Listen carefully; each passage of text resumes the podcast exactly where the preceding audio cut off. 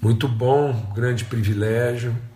É, vamos ter uma palavra de oração, né? E colocar mesmo assim nossas vidas, essa relação nossa, esse tempo de comunhão na presença do Senhor, para que a gente possa é, avançar nessa reflexão, nessa meditação. Então, vamos orar. Pai, muito obrigado. Bendito Pai, amoroso, tua misericórdia dura para sempre, teu amor, tua bondade sobre nós, através de nós, em nós. O Senhor opera, ó Deus, muito além, muito além daquilo que podemos pedir ou sequer pensar.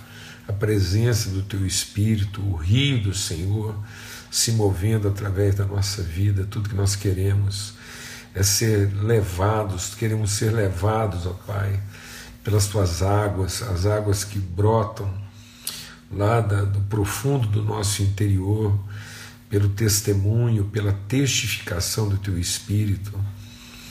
Nós queremos mesmo nos liquefazer na Tua presença, para sermos movidos pelo vento do Senhor. O Espírito do Senhor se move na superfície das águas.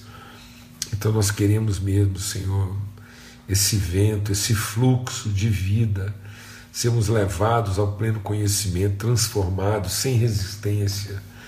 Ó oh Deus, em nome de Cristo Jesus, o Senhor, queremos que a glória do Senhor se revele através da nossa vida, Pai, no nome de Cristo Jesus. Amém e amém. Graças a Deus.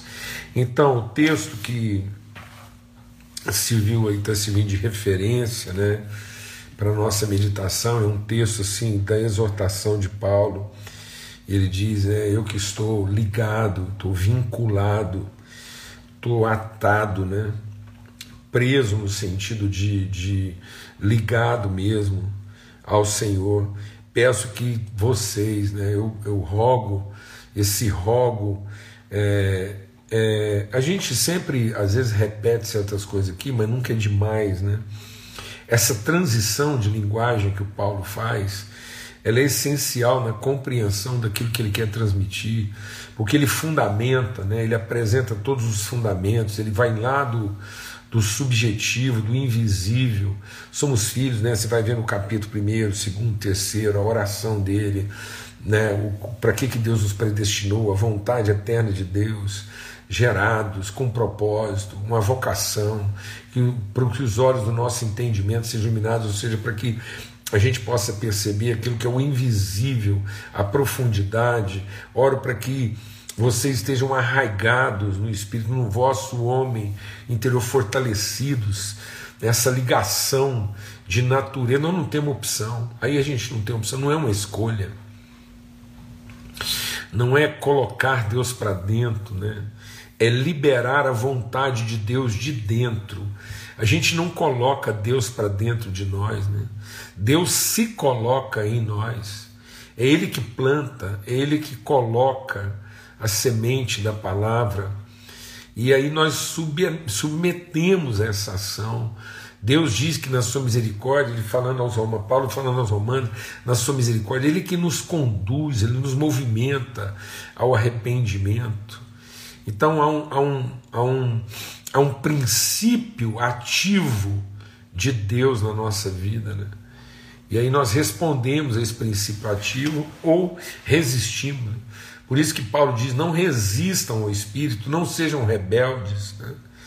não, não, não, não, não se, se rebelem, não, não, não, não, não recusem a ação do Espírito Santo de Deus. Então, esse movimento de Deus de dentro de nós, essa ação, daquilo que Ele mesmo começou, daquilo que Ele mesmo originou, é, um, é, uma, é uma nova formação, é, um, é uma nova criação, é uma nova geração, é ser regenerado.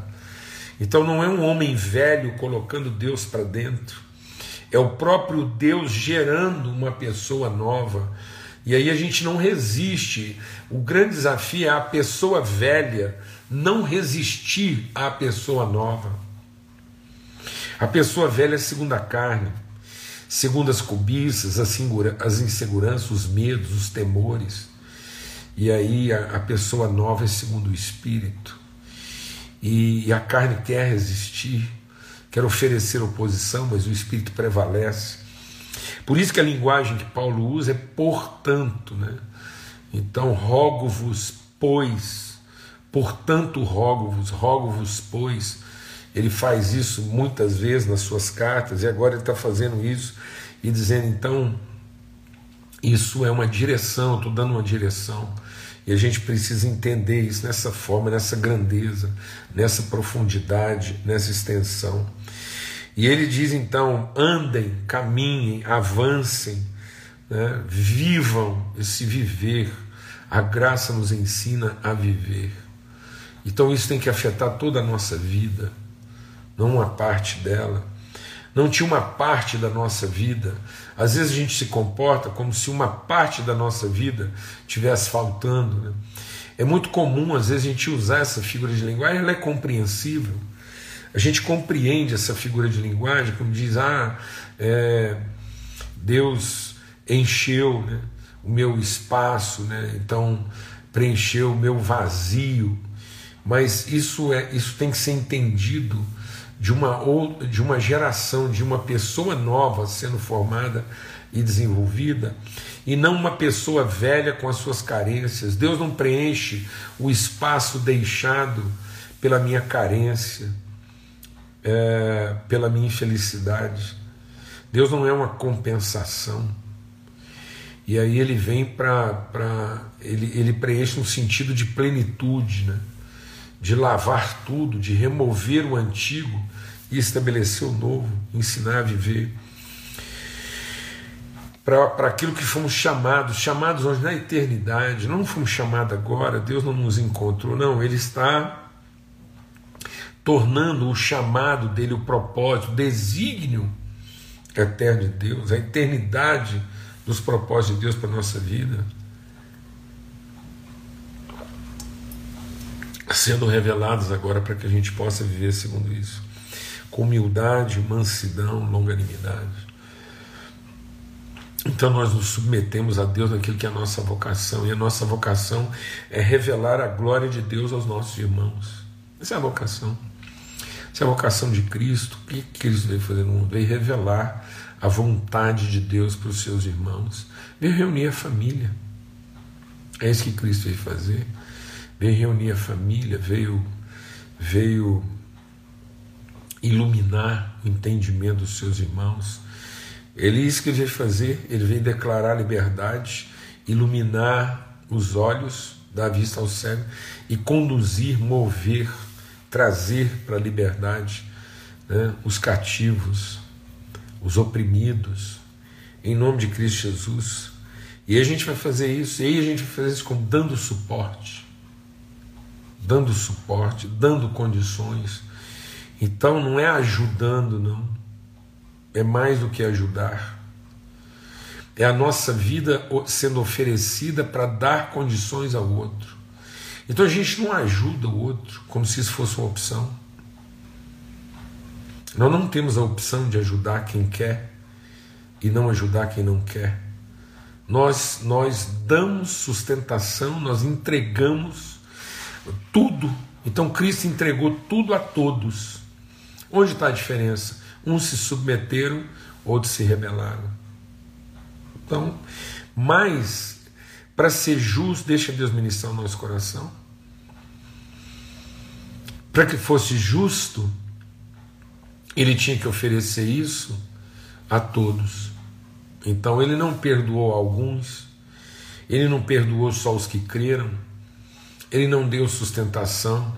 E aí vamos deixar o Espírito de Deus ministrar algo no nosso coração. Amanhã a gente vai falar um pouco mais sobre isso.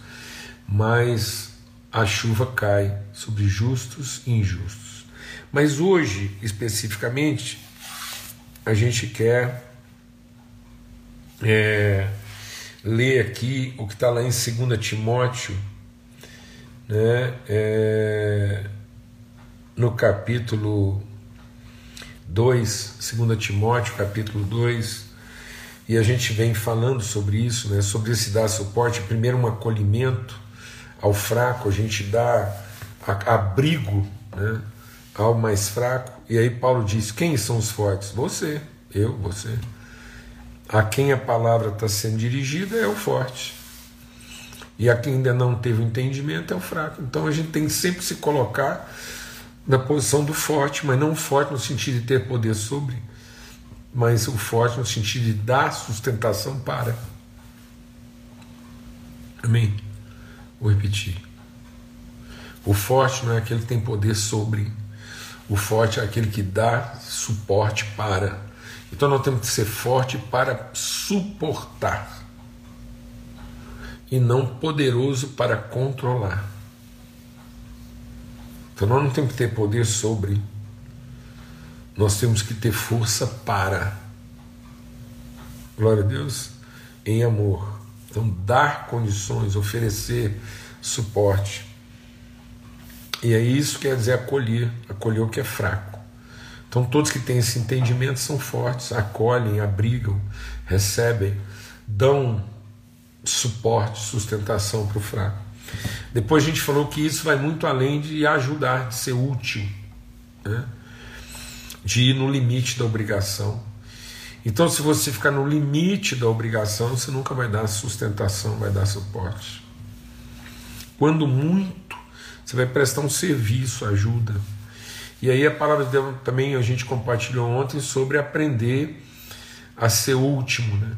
É não querer é, prevalecer, entender que os nossos próximos, aqueles a quem a gente dá suporte, irão além de nós farão coisas maiores do que as nossas, chegarão a lugares que nós não chegamos.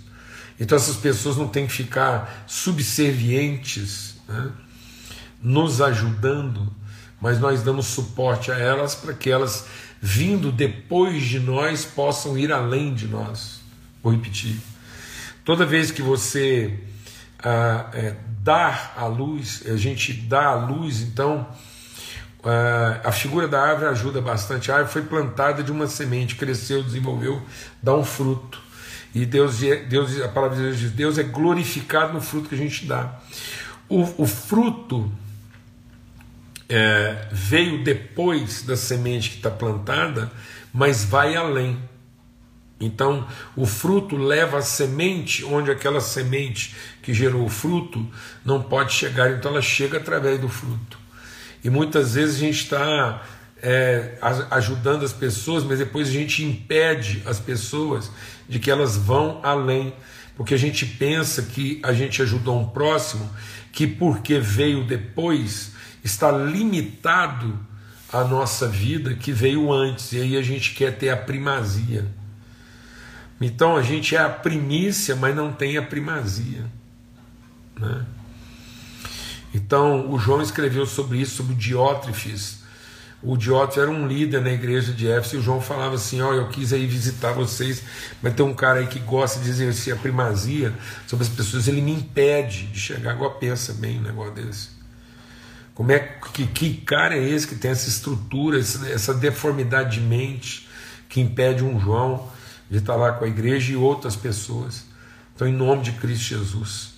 A gente tem visto muito dessas esquisitices, essas, essas coisas mal formadas, essas patologias emocionais né? e, e de poder. Então a pessoa acha que porque ela teve relação, ela gerou outros, os outros que vieram depois dela estão limitados, não podem ir além dela. Não, mano. Aqueles que a gente gerou depois vão além de nós. O filho tem que realizar mais do que o pai né, o discípulo fazer mais do que o seu discipulador. Jesus diz: obras maiores do que essas fareis. Irão mais longe, alcançarão mais coisas, realizarão. Amém? E hoje a gente quer compartilhar o texto que está aqui em 2 Timóteo, que diz assim: Timóteo, a partir do verso 11: Fiel é essa palavra, se já morremos com ele, também viveremos com ele. Se perseveramos, também com ele reinaremos. Se o negamos, ele por sua vez nos negará. Se somos infiéis, ele permanece fiel, pois de maneira nenhuma pode negar a si mesmo.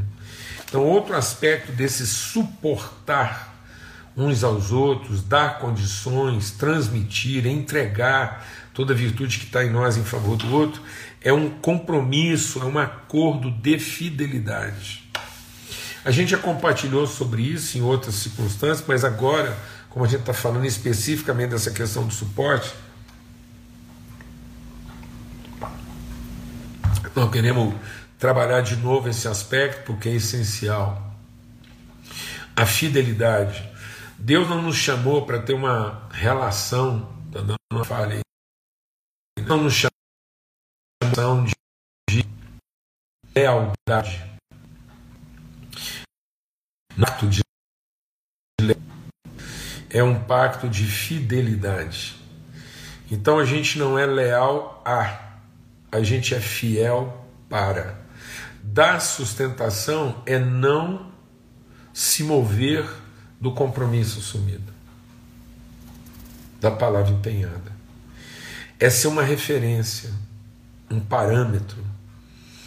Então, dar sustentação é ser um parâmetro, uma referência, um, um, um, uma estaca. Por isso que Paulo escrevendo ele diz: Nós que somos colunas e esteio da verdade. Todo homem e mulher de Deus é uma coluna e um esteio da verdade. Ou seja, nós somos referência para aqueles que caminham. É através da nossa vida que eles vão se lembrar dos compromissos assumidos por Deus. É assim que Deus opera conosco. Então, na nossa infidelidade, Deus não é infiel. Ele não muda a sua palavra empenhada, ele não muda o seu compromisso assumido. Então, se Deus fosse leal, toda vez que eu fosse infiel, ele também seria infiel por lealdade. O que é lealdade? Lealdade é você agir é, relativamente a. Então, dependendo da forma como a pessoa se comporta, a gente também se vê no direito de defender nossos próprios interesses. Então, é a gente usar o comportamento do outro para explicar o nosso comportamento. Ah, mas é porque ele fez assim, ou porque ela fez assado. Eu também, eu não podia mais aguentar, não podia. Então, é, isso, e as pessoas falam, bom, Paulo Júnior, mas esse, então a pessoa vai fazer o que ela quiser e, e eu, vou, eu vou ser conivente? Não, é exatamente isso. Quando uma pessoa ela é conivente, ela é omissa, ela não se posiciona, ela não corrige, ela não trata, ela se recusa a ter a conversa difícil. Então, muita gente, deixa de administrar o nosso coração, porque eu vejo gente assim, muito sincera. Eu vejo muita sinceridade nas pessoas, mas uma sinceridade assim imatura. Imatura. Então, às vezes, diante de uma realidade, diante de um comportamento, a gente usa o comportamento das pessoas, a gente usa a dificuldade das pessoas para explicar nossas decisões. Falar, ah, mas é porque também as pessoas assim, porque as pessoas, porque o ambiente, porque ninguém isso, ninguém aquilo. E aí a, a gente, é, não querendo assumir a nossa omissão, não querendo assumir a nossa negligência, a nossa imaturidade, a gente responde o comportamento. E eu vou dizer uma coisa, amado. Toda vez que a gente quebra uma palavra empenhada, que a gente toma uma decisão de forma unilateral, isso é uma boa explicação, mas não é uma justificativa. Nós não podemos continuar nos justificando isso, porque não tem justificativa. Então, então o que, que eu vou fazer? Eu vou lá, vou tratar, vou ter a conversa difícil, vou confrontar, vou assumir a responsabilidade. E não é confrontar no sentido de levantar uma acusação. Ah, mas você não falou que era para acolher o mais fraco, certo? Eu falei que era para acolher o mais fraco, foi eu, falei, não, foi Paulo. A gente está compartilhando aqui, é para acolher o mais fraco, não é para discutir. Então eu não estou fazendo um acolhimento porque quero provar para ele que está certo ou está errado, não é nada disso não. Mas a gente pactuou uma relação. Acolhimento pactua uma relação, uma relação de, de tratar, de conversar, de encarar, de resolver, de esclarecer, de aprofundar, de conhecer. Então eu não posso me dar o direito da omissão conveniente porque é mais confortável. Então, diante da realidade, eu tenho que dizer é, é, é, onde é que a relação está estabelecida. Por exemplo, vamos acolher o que é fraco na fé. Isso é responsabilidade. Mas isso não quer dizer que ele vai entrar pela janela ou vai pular o muro. Alguém pulou o muro, então você vai lá e acolhe ele, faz escuta, agora eu vou te levar lá na porta para você entrar pela porta. Porque aqui em casa a gente não pula o muro para entrar, a gente não pula a janela. Então é um acolhimento no sentido de não é para discutir opinião, não. É simplesmente para que as coisas tenham uma orientação. Então, é, é, a palavra de Deus diz que quem entra pela porta é ladrão. Então eu não tenho é, o que entra pela janela, o que não entra né, pela porta. A palavra de Deus diz que o que não entra pela porta é ladrão. Então eu não, eu não, eu não, não é uma questão agora de fé, agora é uma questão de compromisso, de honra. Então nós podemos ter opiniões diferentes, nós podemos ter pensamentos diferentes, nós temos muita coisa para conversar, mas nós celebramos um vínculo de honra, de fidelidade. Então essas coisas têm que ser tratadas, elas têm que ser conversadas, elas não podem ser resolvidas unilateralmente. Amém, irmãos? Então, cuidado. Cuidado.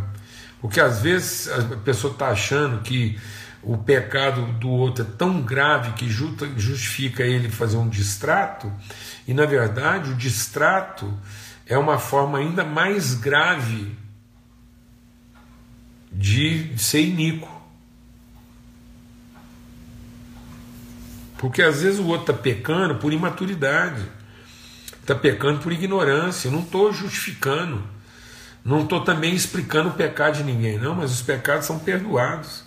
Agora, muitas vezes a dificuldade é minha, porque é a minha iniquidade que está fazendo muitas vezes com que eu quebre, com que eu rompa, com que eu seja infiel, com que eu me deforme. E aí o exemplo que eu uso é o seguinte: o prumo não é leal à parede, o esquadro não é leal à parede, ao desenho. Né? O, o metro, a fita métrica, não é leal à medida. Então eu não tenho uma fita métrica né, de. de é, eu não tenho uma fita métrica de elástico. Eu não tenho um esquadro de massa de modelar.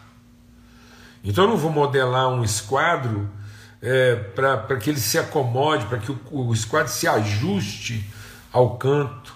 Eu não vou produzir um fio de prumo que se ajuste à parede. Não, ele diz para a parede onde é que a coisa precisa é, ser tratada, onde é que nós vamos é, tratar as nossas questões. É um compromisso. Onde é que estão as diferenças e onde é que elas precisam ser tratadas. Então, a fidelidade ajuda a gente a identificar a diferença e tratá-la com autoridade, com propriedade, não evitar. E às vezes a gente acha que o acolhimento é evitar as diferenças, é, é ignorá-las. Não, nós vamos primeiro acolher, nós vamos celebrar um vínculo, uma relação, nós vamos fortalecer nossa relação nesse acolhimento e estamos aqui celebrando uma palavra empenhada, um pacto de fidelidade que nós vamos encarar isso como tem que ser encarado, de forma própria, respeitosa, honrosa e fiel. Então, da nossa parte, ainda que o outro permaneça infiel, a gente permanece fiel. Ele vai saber exatamente onde é que ele nos deixou.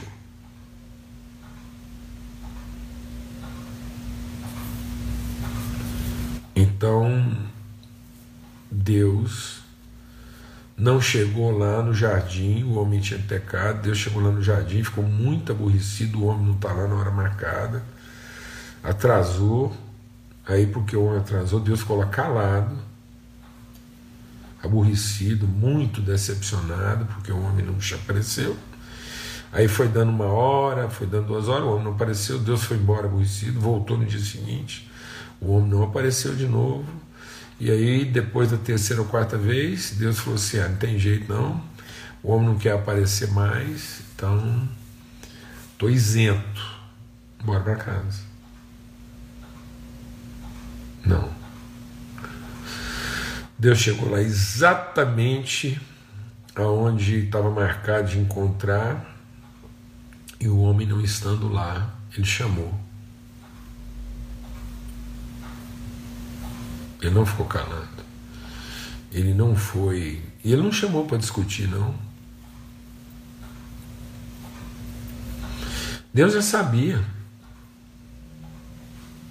Deus sabia ou não? Deus já sabia o tamanho da bronca. Deus foi lá para encontrar na hora marcada, sabendo que o homem não estaria lá. E por quê? Porque atrasou, quebrou o carro, teve uma DR com a Eva lá, não conseguiu comparecer. Não, mas Deus sabia. Então Deus fez de tonto. Deus fez de tonto, chegando lá e falou assim: oh, ou então por que, que Deus não chegou pondo bronca? Por que, que Deus não chegou lá já esculhambando? Ô Adão, sem vergonha, Sai de trás dessa árvore que eu estou te vendo, rapaz. Pensando o quê? Você vai me enganar? Por que, que Deus não chegou lá?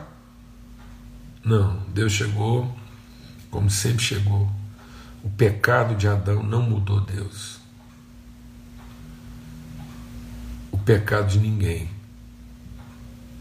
pode ser justificativa para algum tipo de mudança na nossa vida. Amém em nome de Cristo Jesus, Senhor. Deus não esculhambou, não acusou, não denunciou, simplesmente fez a pergunta que precisava ser feita: Adão, onde você está? Aí o Adão já entrou se explicando, Deus falou assim: O que, que você fez? Conta para mim, o que está acontecendo?